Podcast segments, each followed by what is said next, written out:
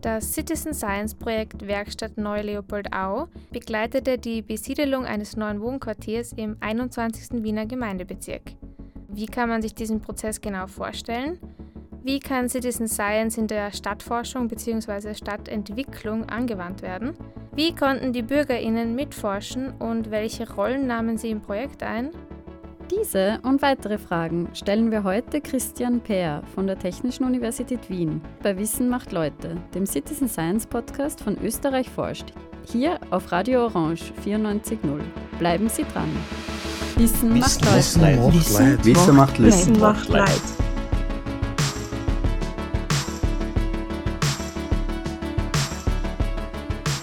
Hallo und herzlich willkommen bei Wissen macht Leute, dem Citizen Science Podcast von Österreich forscht, hier auf Radio Orange 94.0. Österreich forscht ist die österreichische Citizen Science Plattform, die von der Universität für Bodenkultur Wien koordiniert wird. Gleich zu Beginn möchten wir kurz für alle neuen HörerInnen wiederholen, was man eigentlich unter Citizen Science versteht. Citizen Science beschreibt die aktive Beteiligung von Bürgerinnen in wissenschaftlichen Forschungsprozessen. Dies wird in unterschiedlichsten Forschungsprojekten aus einer Vielfalt an Fachrichtungen umgesetzt, zum Beispiel in der Geschichtsforschung oder in der Zoologie. Wie eingangs erwähnt, geht es in der heutigen Sendung wieder um ein konkretes Citizen Science Projekt, diesmal aus dem Bereich der Stadtentwicklung, und zwar die Innovationswerkstatt Neu-Leopoldau. Christian Peer, Forscher an der TU Wien, leitet das Projekt und hat sich heute Zeit genommen, uns mehr darüber zu erzählen. Wir sind schon sehr gespannt, wie Citizen Science in der Stadtforschung und Entwicklung angewandt werden kann. Also verlieren wir keine Zeit und legen los mit dem Interview. Hallo lieber Christian, schön, dass du heute bei uns bist. Kannst du dich vielleicht am Anfang kurz für unsere Hörerinnen und Hörer vorstellen? Erzähl uns kurz, wer du bist äh, und welche Ausbildung du hast, beziehungsweise wie du in die Wissenschaft gekommen bist. Vielen Dank für die Einladung. Ich freue mich sehr, dass ich hier sein darf. Mein Name ist Christian Peer. Ich arbeite an der Technischen Universität Wien am Future Lab. Das ist eine Organisationseinheit an der Fakultät für Architektur und Raumplanung. Von der Ausbildung her ähm, bin ich einerseits ausgebildeter ähm, Bauingenieur, Umweltplaner, andererseits promovierter Kulturanthropologe.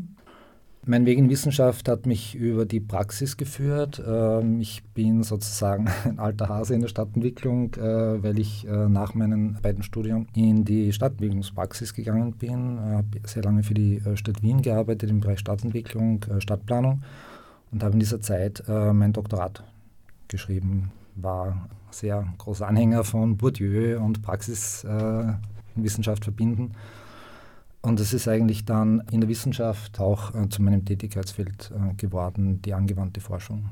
Dann sprechen wir gleich über diese angewandte Forschung. Wir möchten ja mit dir heute näher über das Projekt Werkstatt Neu-Leopoldau sprechen. Könntest du unseren HörerInnen das Projekt bitte kurz vorstellen? Also was sind die Hintergründe oder was habt ihr da eigentlich konkret gemacht, untersucht? Der Hintergrund des Projekts Werkstatt Neu-Leopoldau ist äh, ein zweifacher. Einerseits äh, arbeiten wir seit Jahren an reallaborartigen Settings in der Stadt, äh, wo wir versuchen, in der Stadt äh, Räume zu etablieren, der angewandten Forschung, aktuelle Themen der Stadtentwicklung äh, möglichst nahe an den Bewohnenden zu etablieren und, und gemeinsam zu bearbeiten, Co-Produktion von Wissen.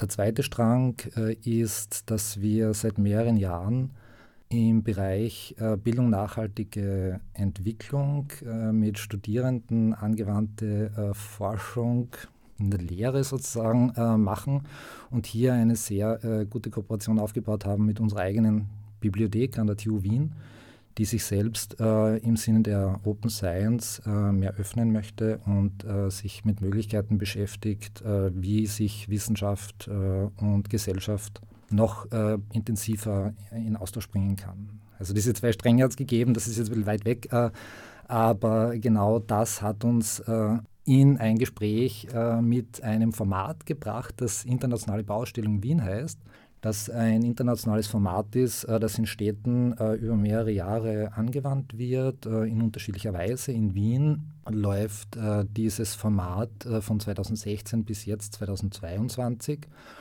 Und äh, es handelt sich um ein Format, äh, das Innovationen in der Stadtentwicklung äh, unterstützen, äh, fördern möchte. Und in Wien äh, ist das spezifisch so, ähm, dass mh, mm, die IBA-Leitung äh, sich ansieht oder angesehen hat, was läuft in der Stadt, wo sind spannende Dinge und diese dann gefördert hat.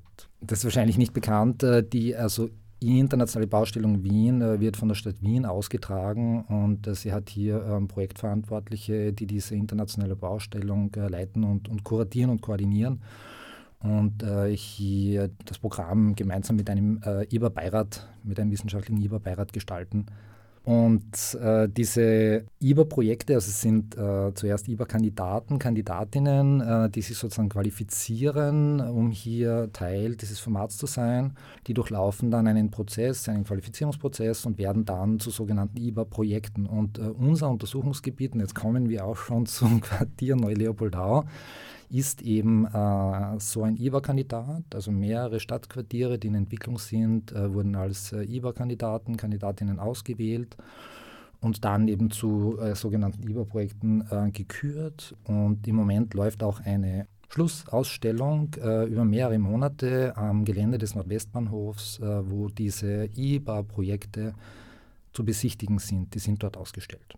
Und eine ähm, Maßnahme in diesem äh, sechs Jahre laufenden Prozess ist, äh, dass auch Studien äh, durchgeführt werden äh, zu Aspekten der innovativen Stadtentwicklung. Und der internationalen Baustellung Wien war es ein Anliegen, den äh, Wohnbau, also internationale Baustellung Wien Wohnbau, äh, mit der stärker mit der Quartiersentwicklung zu verknüpfen. Das ist generell ein Trend, also oder beziehungsweise eine strukturelle Voraussetzung in Wien ist, dass Stadtentwicklung äh, sehr stark auch äh, aus dem Bereich des Wohnbaus heraus gemacht wird. Aufgrund äh, der langen Wiener Tradition im sozialen Wohnbau hat sich das so entwickelt und in der Stadtentwicklung spielen natürlich die Themen, greifen ineinander. Das ist dann Wohnen und viele andere Bereiche und das Stadtquartier ist jetzt ein Maßstab, auf dem man diese Bereiche noch äh, sehr gut zusammenführen kann, zusammendenken kann. Und da gibt es äh, verschiedene Entwicklungen, äh, die auch äh, neue Trends abbilden, beziehungsweise auch neue Möglichkeiten geben, äh, jetzt in Richtung einer nachhaltigeren äh, Entwicklung Akzente zu setzen. Das Quartier Neu-Leopoldau ist so ein spannendes Quartier in dieser Hinsicht, weil dieses Quartier zuvor ein industrieller Standort war. Also das ist ein Standort, äh, der zur Produktion von Gas genutzt wurde und das wiederum historisch hat den Zusammenhang, äh, dass es in der Monarchie Bahnlinien gab, unter anderem die Nordbahn, die für die Stadt Kohle herangeschafft hat. Und äh, entlang dieser Nordbahn äh, ist dann eben ein Zweiggleis errichtet worden, wo die Kohle sozusagen direkt in dieses Gaswerk, man hat aus Kohle sozusagen Gas gemacht. Ja, also ein sehr umweltmäßig äh, schmutziger Prozess, der, der wirklich sehr industriell ist und, und auch das Gebiet äh, sehr stark belastet hat. Man hat äh, diese Flächen saniert, man hat über viele Jahre hinweg diese Stadtentwicklung vorbereitet und entwickelt und jetzt eben äh, ist sie in Umsetzung. Diese Umsetzung findet noch statt äh, bis ins Jahr 2024. Äh, wir sprechen hier von einer Fläche von ca. 13,5 Hektar. Dort sind jetzt rund 1250 Wohnungen, neue Wohnungen errichtet worden. Die verschiedene auch ähm, baufeldübergreifende Gemeinschaftsräume und andere Akzente setzen, um dort eben ein lebenswertes Quartier zu schaffen das noch dazu äh, verkehrsberuhigt ist. Äh, das heißt, äh, man versucht hier wirklich eine neue nachhaltige Urbanität äh, zu etablieren. Und vielleicht eines noch, äh, dort stehen auch, es ist ein wirklich spannendes Gebiet. Äh, es befinden sich dort noch 17 denkmalgeschützte Bauten, die diesem Quartier auch visuell und architektonisch eine, eine ganz eigene Identität geben plus einem historischen Baumbestand, äh, den neue Stadtquartiere eigentlich sonst nicht haben. Da stehen die dünnen Bäumchen, die erst wachsen müssen. Das heißt, äh, es schon, sind schon große Qualitäten vor Ort auch. Ne? Unser Ansatz oder unser Interesse galt jetzt äh, speziell dem Besiedelungsprozess von diesem Quartier, den wir spannend finden, äh, weil das einerseits ähm, der Auftakt ist äh, für ein neues Stadtleben in der Stadt in dieser Dimension. Also 1250 Wohneinheiten, das sind äh, zwischen 2.000 und 3.000 Bewohnende.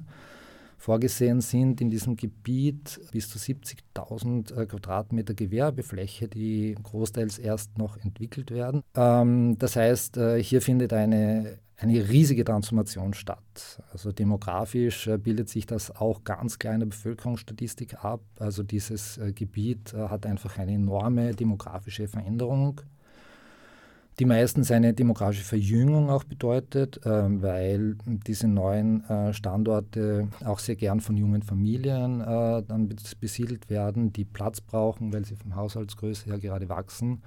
Speziell hat dieses Gebiet auch das Schwerpunktthema junges Wohnen gehabt. Das heißt, man hat da zusätzlich noch versucht, äh, Akzente für junges Wohnen zu setzen. Ähm, das heißt, äh, man hat hier versucht besonders viele auch Smart, sogenannte Smart-Wohnungen äh, vorzusehen. Das sind Wohnungen, die besonders klein sind und im Vergleich zu anderen Wohnungen eben besonders kostengünstig auch sind, schon innerhalb des geförderten sozialen Wohnbaus. Ja, und wir durften, es hat uns wirklich gefreut, diesen Prozess ein bisschen mehr als ein halbes Jahr lang jetzt forschend, punktuell begleiten wir konnten die aber davon überzeugen, dass es äh, Sinn macht, als angewandte Forschung punktuell in dieser kurzen Phase zu intervenieren im Sinne eines, eines auch lernenden Forschens. Wir versucht haben, eben ein, möglichst viele auch Stakeholder und Bewohnende einzubeziehen, um so einen möglichst breiten Lernprozess auch äh, zu ermöglichen, der von unterschiedlichen Akteuren, die bereits dort äh, und Akteurinnen dort aktiv sind, äh, ja bereits auch schon längerfristig durchgeführt wird. Also dieser Besiedlungsprozess äh, findet äh, selbstverständlich nicht in einem halben Jahr statt. Ja. Also es, ist ein, es ist ein Prozess, äh, je nachdem, wie man jetzt Besiedelungsprozess definiert. Aus unserer Sicht äh, ist die Planungsphase davor, aber dann, äh, wenn das in die, in die Vergabephase geht, jetzt äh, von, den, von den Wohnungen, wenn man es einmal aufs Wohnen bezieht und nicht aufs Arbeiten, das wäre nochmal, nochmal eine zusätzliche Komponente, dann sieht man, dass diese Wohnhausanlagen zu unterschiedlichen Zeiten fertig werden in einem gewissen Zeitraum. Das heißt, wir haben ja unterschiedliche Wellen auch der Besiedelung in diesem Gebiet. Wir sind zu einem Zeitpunkt dort aktiv geworden, wo die letzte Wohnhausanlage gerade besiedelt worden ist, gerade fertig besiedelt worden ist.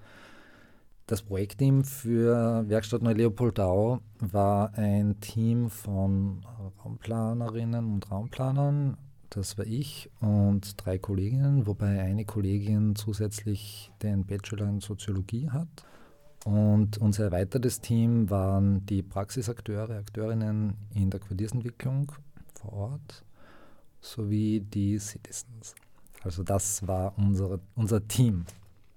Genau. Und die Fragestellung, äh, die uns äh, getrieben hat, äh, war, was kann in so einem Prozess den sozialen Zusammenhalt stärken im Quartier?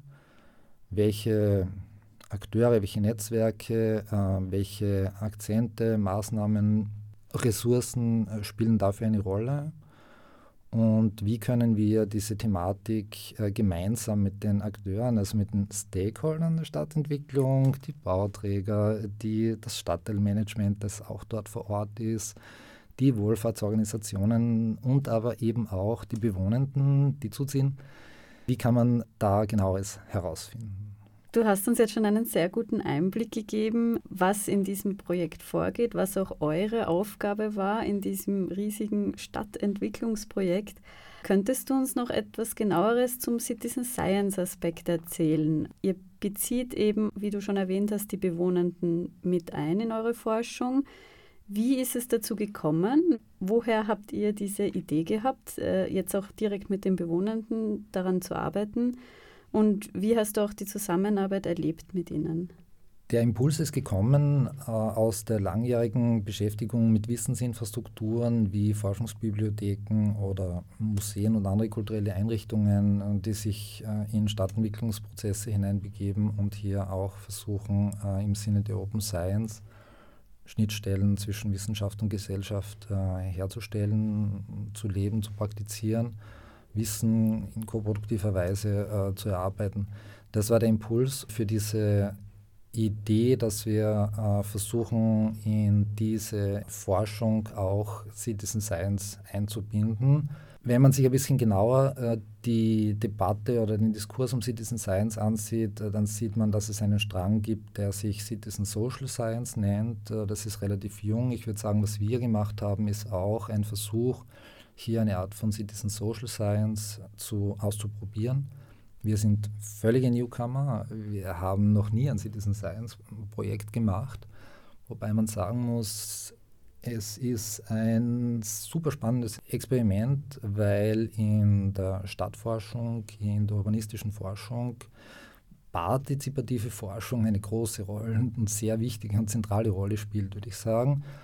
Und interessanterweise äh, Citizen Science noch nicht sehr verbreitet ist. Es gibt äh, wenig Erfahrung darüber, wenig Wissen und das fanden wir spannend und äh, wir dachten, ähm, das probieren wir mal aus äh, und sind dann ganz mutig rein und haben gedacht, äh, wir versuchen da gleich mal, wir schauen mal, was man machen kann, wobei man sagen muss, man muss vor allem der Stadtentwicklung, das ist eines der wichtigsten Learnings auch, ist ein sehr sensibles Feld auch, weil man direkt äh, mit Wohnsituationen, mit sehr persönlichen äh, Situationen zu tun hat. Andererseits äh, sind es sehr politische Themen, die eine Rolle spielen.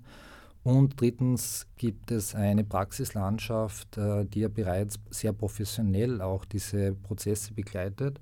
Und da muss man sich sehr genau anschauen und überlegen, wie hier ein, so ein Citizen Science Prozess eingebettet wird. Und da haben wir viel gelernt.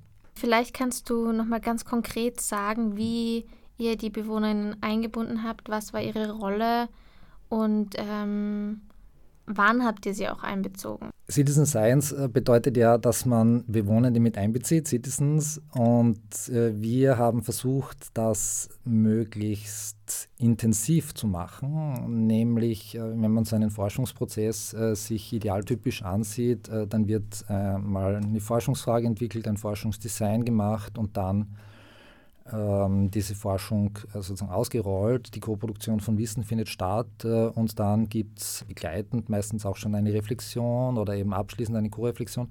Und unser Anspruch war es, äh, die Bewohnenden in all diese Phasen mit einzubeziehen. Da sind uns zwei Dinge als besondere Herausforderung begegnet. Einerseits die Corona-Pandemie, die gesundheitsrechtlichen Vorschriften, die alle Akteure in der Stadtentwicklung äh, vor große Herausforderungen gestellt hat, weil der öffentliche Raum oder überhaupt äh, die Arbeit in der Öffentlichkeit sehr stark eingeschränkt war. Das hat auch uns getroffen. Wir hätten gerne den Auftakt-Workshop vor Ort gemacht, in Präsenz. Äh, wir mussten dann auf ein Online-Format ausweichen. Also das war eine Riesenherausforderung. Die äh, zweite Herausforderung, ich habe schon angedeutet, äh, ist, dass diese Prozesse viel längere Zeiträume haben und dass viele Akteure äh, vor und nach der Forschung aktiv sind und die Frage sich stellt, äh, wie bindet man die richtig ein? In einer Zeit, äh, in der sie selbst nur ein, über eingeschränkte Kommunikation gerade verfügen. Also das war eigentlich die Ausgangslage. Und konkret äh, eingebunden äh, haben wir sie aber dann tatsächlich, die Bewohnenden von Anfang an. Also bereits in, im Co-Design-Workshop äh, waren Bewohnende präsent.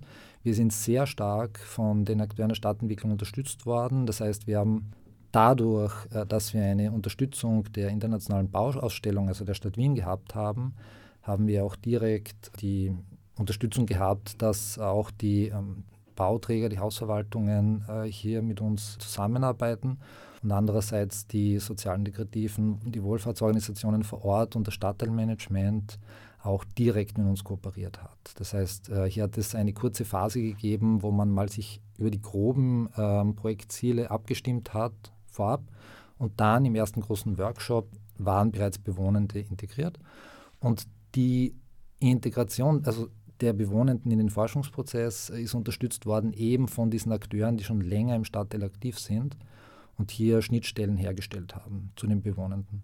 Und das ging dann so weiter. Also jetzt konkret äh, war dann ähm, die Frage, wie schärfen wir äh, die Forschungsfrage im, in Richtung Koproduktion von Wissen und äh, wie gehen wir dann äh, mit der Reflexion über das äh, Forschungsthema und über das erarbeitete Wissen um.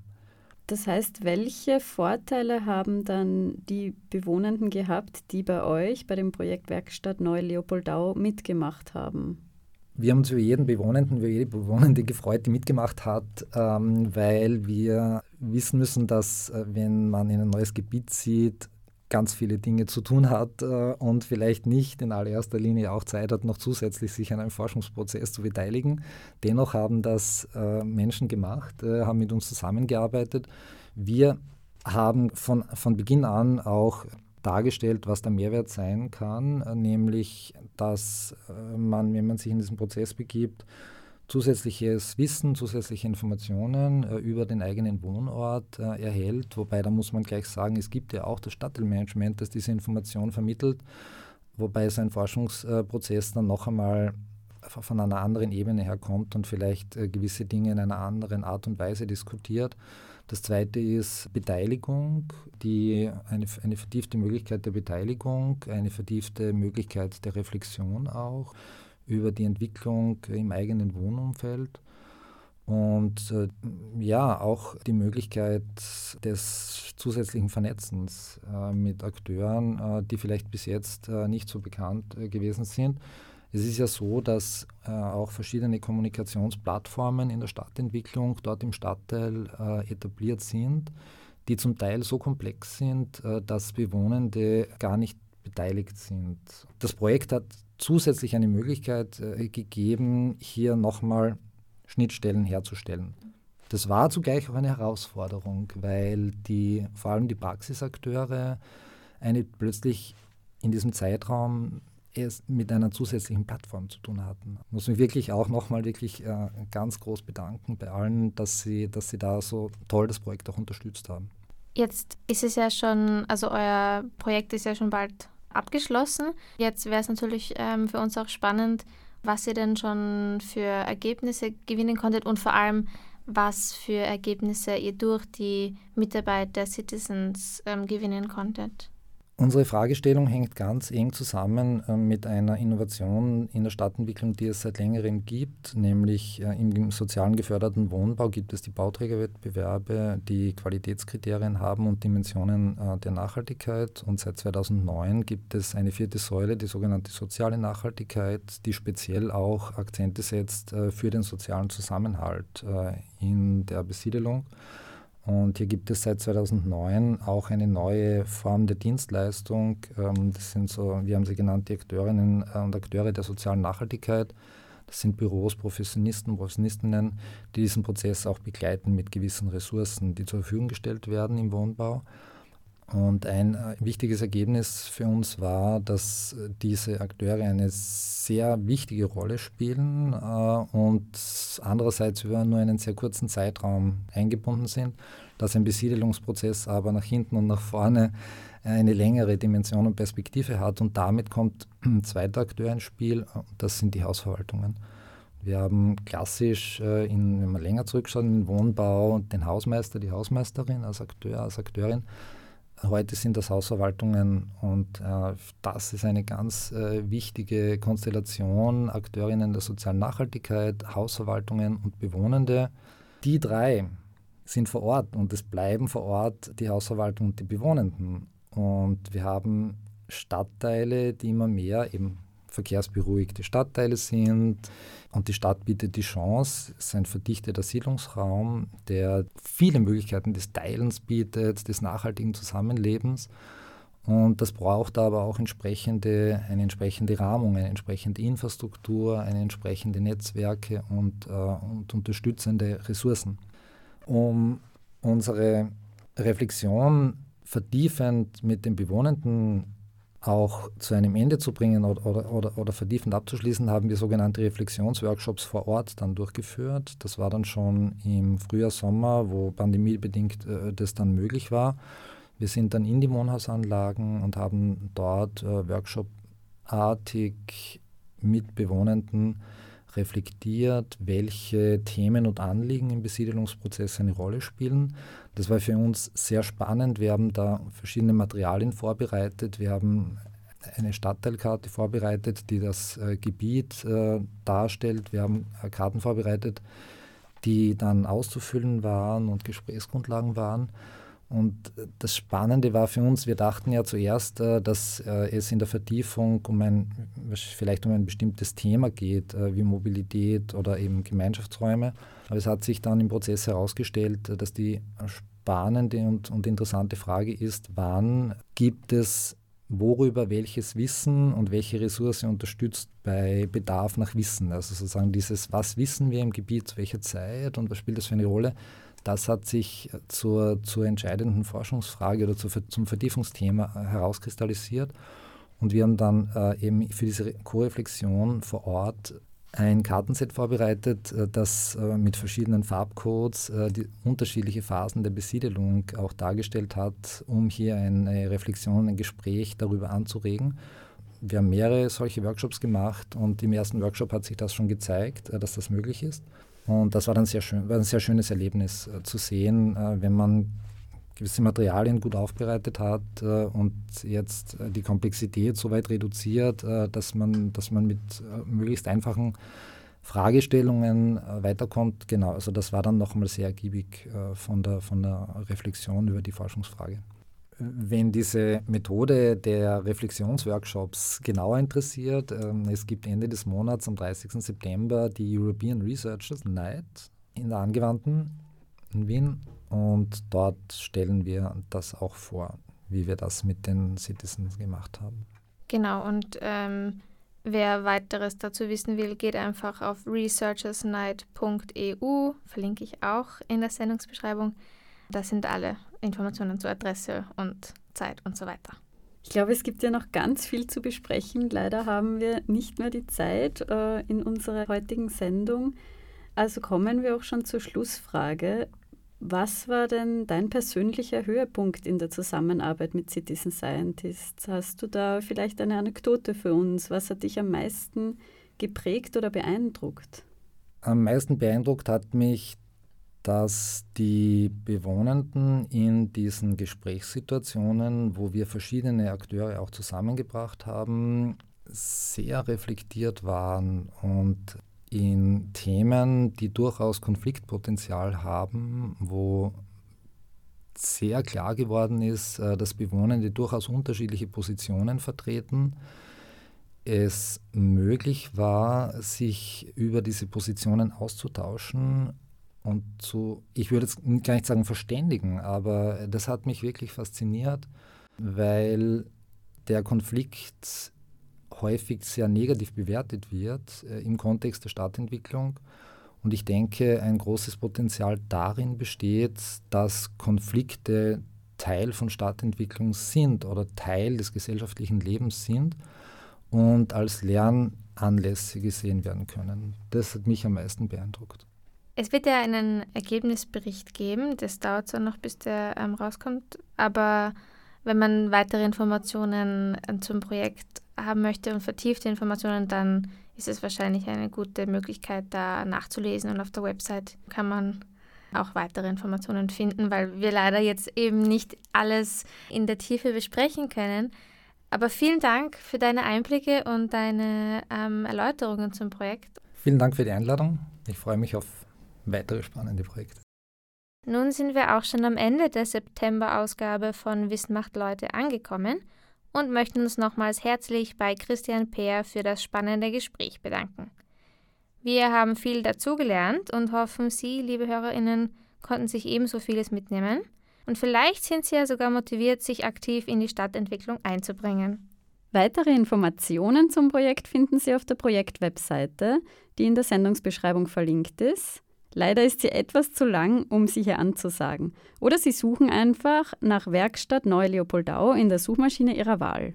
Informationen zu Citizen Science sowie eine Übersicht von aktuellen Projekten, bei denen Sie mitforschen können, finden Sie auf www.citizen-science.at. Außerdem finden Sie alle vergangenen Sendungen am Cultural Broadcasting Archive und auf Spotify. Beides ist ebenso in der Sendungsbeschreibung verlinkt. Wir von Wissen macht Leute freuen uns schon auf die nächste Sendung hier auf Radio Orange 94.0 und wünschen bis dahin einen guten Start in den Herbst. Vielen Dank für Ihre Aufmerksamkeit und forschen Sie mit. Wissen, Wissen macht Leid. Wissen macht Leid. Wissen macht Leid. Wissen macht Leid.